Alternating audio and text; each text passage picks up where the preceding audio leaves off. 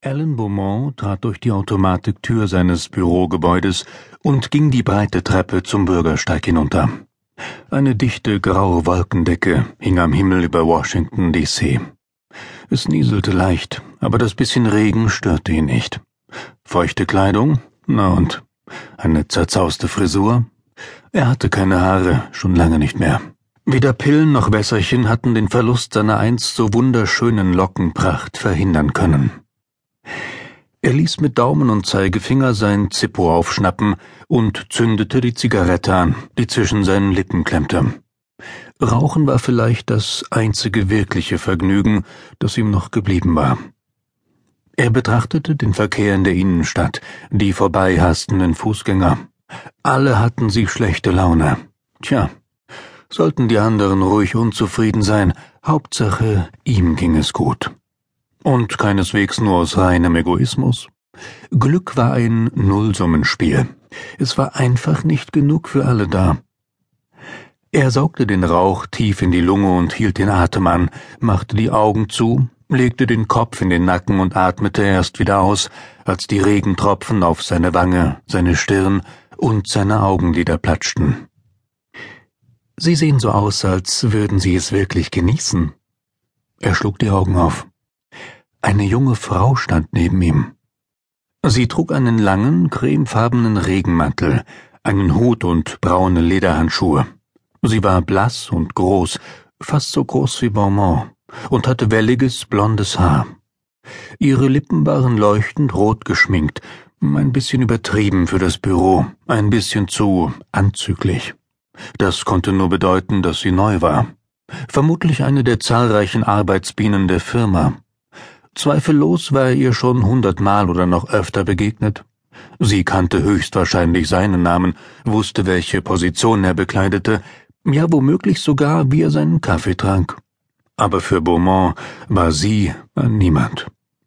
Achselzuckend wandte er sich ab. Er war nicht in Plauderstimmung, schon gar nicht mit einer Unbekannten, deren Gesicht er sich nicht zu merken brauchte, obwohl, zugegeben, das Hingucken hätte sich gelohnt.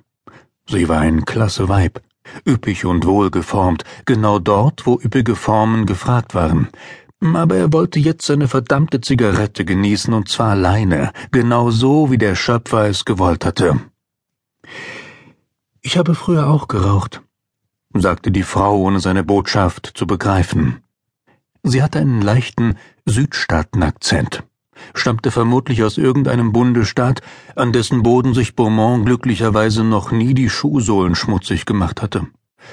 Äh, tatsächlich, fühlte er sich genötigt zu sagen. Er rückte noch ein Stück weiter von ihr ab. Das ist nicht unhöflich, sagte er sich. Die junge Frau hatte sich schließlich in seine einsamen fünf Minuten gedrängt. Und jetzt tat sie es schon wieder machte ein paar Schritte um Beaumont herum und stand ihm schließlich genau gegenüber. Ungefähr zehn Jahre lang, fuhr sie unbeirrt fort, zwei Schachteln Marlboro am Tag, ich hatte praktisch ständig eine Zigarette zwischen den Fingern, habe schon als junges Mädchen angefangen, verstehen Sie? Aber irgendwann habe ich den Absprung geschafft. Jetzt genehmige ich mir gelegentlich eine Zigarre. Besser als nichts, habe ich recht? Aber manchmal überfällt mich der Gedanke an eine, an eine richtig schöne Zigarette. Und dann werde ich fast verrückt. Sie lächelte, aber es war ein trauriges Lächeln, und Beaumont empfand so langsam ein wenig Mitleid mit ihr. Sie erinnerte ihn an seine Tochter. Sie sind neu hier, stimmt's? sagte er. Sie nickte. Sieht man mir das so deutlich an? An der Art, wie sie lächelte, wurde deutlich, dass der Hexenzirkel sie nicht mit offenen Armen empfangen hatte. Er sah ihr die Einsamkeit an, und dann zuckten seltsame Bilder seiner eigenen Zukunft vor seinem inneren Auge auf. Er in zwanzig Jahren, übergewichtig und geschieden, während sein Sohn und seine Tochter sich nicht bei ihm meldeten, weil er früher nie mit ihnen auf dem Spielplatz war. Würde auch er sich nach menschlicher Nähe sehnen, so sehr, dass er jeden Versuch eines Fremden, ihm die kalte Schulter zu zeigen, einfach ignorieren würde? Weil jede Form des Kontaktes besser war als kein Kontakt?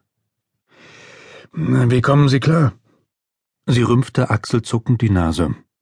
Ah, so schlimm, hm? Sie gab keine Antwort.